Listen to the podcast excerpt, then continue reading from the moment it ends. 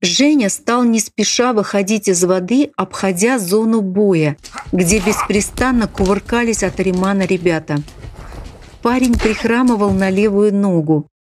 Когда он подковылял к нам, не переставая растирать ушибленное мягкое место, в глазах его стояли слезы. Очевидно, ему было очень больно. Однако он старался держаться, не выдавая своего внутреннего состояния. Когда парень подошел, Николай Андреевич шутливо спросил. «Женя, ты что, сдался?» «Я? Да никогда в жизни.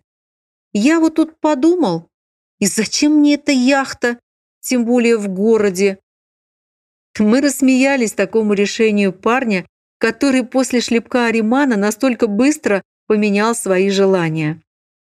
Вслед за Женей, изрядно накувыркавшись и наевшись песка, ребята стали один за другим выходить из боя. Их былой энтузиазм быстро истощился, тем более что Ариман, легко расправлявшийся с ребятами, выглядел довольно бодро и свежо, словно только что вышел на ринг. У наших же выбывших горе бойцов даже не было сил подняться с песка после такой воздушной акробатики. А как известно, по негласным правилам, лежачих уже не бьют. Поэтому никто и не стремился встать с песка. Они лишь молча сочувствовали своим товарищам, которые упорно продолжали атаковать Аримана. Чем меньше оставалось бойцов, тем демонстративнее и красивее Ариман изматывал их. Его движения, скорость и техника по своему мастерству не уступали сенсею, в конце концов остался только лишь Володя. Ариман, обходя противника, весело подтрунивал. «Неужели тебе так хочется выиграть часы или яхту?» «Да зачем они мне? Просто за державу обидно». Ариман усмехнулся. «Так что, не сдашься?» «Русские не сдаются», – пробасил Володя. Ариман вздохнул и с улыбкой проговорил. «Ох уж мне эти русские! Ну ладно». Володя предпринял яростную атаку, очевидно вложив в нее последние силы. Со свистом разрезая воздух, он замахал руками и ногами. И если бы хоть один из его ударов достиг своей цели, то Ариману явно бы не поздоровилось. Но, как говорится, не судьба. Ариман, на удивление, легко уворачивался и играючи отражал его атаку. А затем и вовсе, улучив момент, умудрился так подбросить Володю, что тот, несколько раз кувыркнувшись в воздухе, стремительно полетел вниз головой, рискуя свернуть себе шею. Но Ариман ловко его подстраховал, благодаря чему Володя мягко и аккуратно приземлился на песок без травматических последствий. Ариман мало того, что помог ему удачно приземлиться, так еще, присев рядом с ним, поинтересовался. «Ну как?» Володя, с трудом приподнявшись, сел и, зажмурившись, встряхнул головой. «Вот теперь точно все». «Ну, раз все, значит все», — весело произнес Ариман. Он подружески похлопал его по плечу и, видимо, из вежливости учитывая состояние своего последнего соперника, встал и один совершил ритуальный поклон ему и сенсею. Наша восхищенная публика взорвалась аплодисментами от увиденного. Ариман своим мастерством, галантностью, беззлобностью, а также щадящей техникой просто завоевал сердца молодых бойцов. Начались бурные обсуждения, во время которых ребята стали приводить себя в порядок. «Классно!» – все восхищались наши активисты. «Вот бы нам так научиться работать!» А Риман даже рубашки не запачкал. «Вот это мастерство!» Виновник торжества неспешно надел галстук, пиджак и шляпу, хотя и стояла жара. «Здорово! Ваша техника такая же, как у сенсея», заметил Стас, обращаясь к Риману. «Ну так у нас же был один учитель. Это заявление Аримана вызвало неподдельный интерес у всей нашей компании, поскольку для нас впервые прозвучала информация об учителе сенсея. Старшие ребята переглянулись. А Виктор спросил у сенсея. «Сенсей, а ты не желаешь поспоринговаться с Ариманом?» Сенсей усмехнулся, глядя на Аримана. «Да, давно хотелось бы. Сколько раз ему предлагал, а он все отказывается да отказывается». Все в немом изумлении посмотрели на Аримана. «Нет уж», — ответил тот с улыбкой, поправляя галстук. «Благодарствуйте. Для меня это, конечно, честь, но каждому в этом мире свое. И, очевидно, дабы не развивать эту тему дальше, поспешно проговорил. «Ну что, как говорят немцы, война войной, а обед по расписанию. Я смотрю, все уже готово. Прошу вас, господа, отобедать». Наш коллектив с удивлением обернулся туда, куда нас приглашал жестом Ариман. В азарте мы совершенно забыли про обед. Да и, честно говоря, лично я расценила ответное предложение Аримана по этому поводу как шутку в ответ на Женькину клоунаду. Но если бы даже мое сознание и предположило реализацию этой идеи, то предполагаемая картинка выдала бы какой-нибудь стол, состоящий из закусочных бутербродов, колбас, напитков, в крайнем случае фруктов, привезенных с яхты. Так сказать, весь мой запас впечатлений почерпнутый из фильмов об экономных богатых людях. Но то, что мы увидели, заставило нас просто опешить, ибо превзошло все наши ожидания. Недалеко от нашего лагеря появилось целое комфортабельное сооружение в виде огромного натянутого шатра из шелка персикового цвета, который был установлен прямо на берегу. Причем верх этого шатра имел серебристо-блестящий цвет, словно был покрыт какой-то тонкой фольгой. За полупрозрачным шелком виднелся большой белый стол, уставленный какими-то красочными блюдами. Мы не поверили своим глазам. От такой красоты даже дыхание перехватило. Единственный, кто из нашей компании не удивился всему этому убранству, был сенсей. Он лишь вздохнул, глядя на шатер, и с улыбкой сказал Ариману. «Ну ты, как всегда, в своем репертуаре». Тот довольно улыбнулся произведенному на компанию впечатлению и со смехом ответил сенсею. «Ну что поделать, привычка». «Все, конечно, великолепно, спасибо, но ты вовремя, однако, приехал, как знал, что сегодня у меня разгрузочный день», полушутя произнес сенсей. «Да, очень жаль», промолвил Ариман, сохраняя улыбку. И, приподняв слегка руки вверх в сдающемся движении, добавил, «Зная тебя, даже не настаиваю. Но хотя бы поприсутствуй на трапезе. Пусть ребята отведают моих угощений. Уверен, они такого в своей жизни еще не пробовали. «Это точно», – усмехнулся сенсей и, пожав плечами, промолвил. «Мне не тяжело, поприсутствую, а они уже взрослые, вправе сами за себя решать». Ариман вновь довольно улыбнулся.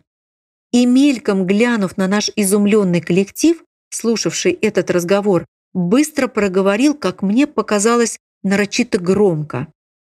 «Не беспокойся, я все учел.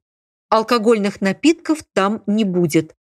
И уже обращаясь к ребятам, то ли в шутку, то ли всерьез проговорил. «Честно говоря, я сам рад, что наконец-то попался непьющий коллектив. А то я уже устал от этих бесконечных презентаций, фуршетов, званых обедов и деловых ужинов. Вы себе не представляете, как уже тошно смотреть на этих толстосумов, напивающихся до поросячьего визгу, на эту умирающую от скуки салонную элиту. По этому поводу хорошо сказал Александр Сергеевич Пушкин в седьмой главе Евгения Онегина. Но всех в гостиной занимает такой бессвязный пошлый вздор. Все в них так бледно, равнодушно, они клевещут даже скучно. В бесплодной сухости речей, расспросов, сплетен и вестей не вспыхнет мысли в целые сутки, хоть невзначай, хоть наобум, не улыбнется томный ум, не дрогнет сердце, хоть для шутки, и даже глупости смешной в тебе не встретишь, свет пустой. Мда, что в те века, что в эти, ничего в этой среде не изменилось. Так что обедать с вашим коллективом, ребята, вы не поверите, для меня большая честь и огромное удовольствие. Ариман своими словами, что называется, сразил нас на повал. Мне даже в некотором смысле стало жаль этого мужчину, настолько присытившегося высшим обществом, что его потянуло соприкоснуться с самой обыденной жизнью. Но тут, самый кульминационный момент нашего очарования словами Аримана, Женька выдал новый ляпсус. Он чинно кивнул головой и с пафосом проговорил, потирая в предвкушении руки. «От чего же не отобедать? Обедать да за чужой счет всегда в удовольствие». Наш коллектив вновь разразился смехом вместе с сенсеем и Ариманом. Внезапно с яхты послышалась прекрасная, бодрящая музыка, где главную мелодию выводили скрипки. Она, словно легкий игривый ветерок, стала разноситься по всему побережью. «О, Моцарт – маленькая ночная серенада!» – с улыбкой проговорил сенсей и покосился на Аримана. Ариман развел руками и, словно оправдываясь, сказал «Двести лет прошло, а каждый раз звучит как впервые. Вот это я понимаю, классика». Мы двинулись в направлении сияющего шатра, путь к которому пролегал мимо палаток. По сравнению с этим воздушным шикарным сооружением, наш лагерь, да еще с развешанными там свитерами и штанами для просушки, даже с костиковыми атрибутами цивилизации, выглядел бомжатским приютом. Прямо стыд какой-то пробирал, и, очевидно, не только меня. Другие ребята, по-видимому, также испытывающие некоторую неловкость, смотрели либо себе под ноги, либо вперед, стараясь не замечать нашего нищего, убогого лагеря. Контраст, конечно, был очень разительный. Преодолев минуту позора, мы добрались до этого, как успел обозвать его Костик, инопланетного сооружения. Недалеко от входа стояли два матроса-официанта, держа каждый в одной руке большой кувшин, а в другой полотенце и флакончик с жидким ароматным мылом так что каждый мог совершить приятное омовение рук и вытереть их пушистым белоснежным полотенцем. Надо отметить, что погода стояла довольно жаркая. Как раз был разгар солнцепека. Но как только мы зашли в шатер, нас овеяло приятной прохладой. Очевидно, в шатре где-то работал бесшумный кондиционер. Посредине стоял длинный прямоугольный стол, накрытый белоснежной скатертью. Как потом выяснилось, он был образован из нескольких пластиковых сборных столов. Вокруг него находились фигурные стулья-кресла цвета слоновой кости, сделанные из того же материала, что и стол. Даже песок был покрыт какими-то необычными, видимо, тоже сборными прозрачными плитами, создавая узорчатый, своеобразный пол. Недалеко от большого стола находился маленький дополнительный стол-тумбочка, как потом оказалось выполнявший еще и роль мини-холодильника. Как большой, так и маленькие столы были просто заставлены изысканными яствами. У нас глаза разбежались от такого изобилия блюд. Чего там только не было. И мясные блюда, и рыбные, какие-то нарезки, салаты из морских обитателей миниатюрные бутерброды, сразу несколько видов икры, причем не только красная и черная, которая с недавних пор по баснословным для нас ценам появилась в витринах магазинов, Там была еще и крупная, темно-серая, бордовая, оранжевая с красными проблесками в икринках, а также вовсе необычная серебристая, которая находилась в золотистой баночке. Посредине же, словно усеченная пирамида, возвышалась целая гора огромных красных раков, украшенных сочной свежей зеленью, а также фигурными ломтиками лимонов, внутри которых находились черные или зеленые дольки оливок. Да и вообще не только это блюдо, но и другие по оформлению были просто безупречны, начиная от пышных цветов и заканчивая целыми природными картинами, причудливыми орнаментами, сотворенными искусной фантазией повара из овощей, фруктов, зелени и разноцветных соусов. Причем все выглядело настолько аппетитно, что, рассматривая этот уставленный яствами стол, просто непроизвольно начинали выделяться слюнки. По нашему коллективу пробежал ропот восхищения. «Ничего себе! Я такое даже в сладком сне не видел. Круто!» Женька же, в отличие от других, хоть, видимо, и был поражен сервировкой и разнообразием еды на столе, но особого виду не подал. Глядя на такое изобилие икры, он деловито прищелкнул языком. «Да, все есть, а вот заморская баклажанная отсутствует». И, копируя поповский голос, сочувственно произнес «Обнищал народец в верхах, ох и обнищал!»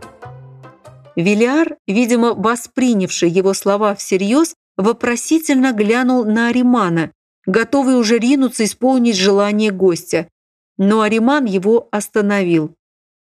«Не беспокойся. Это такая народная шутка в этой стране», – пояснил он. «У них сейчас перестройка, поэтому в магазинах на полках стоит одна баклажанная икра.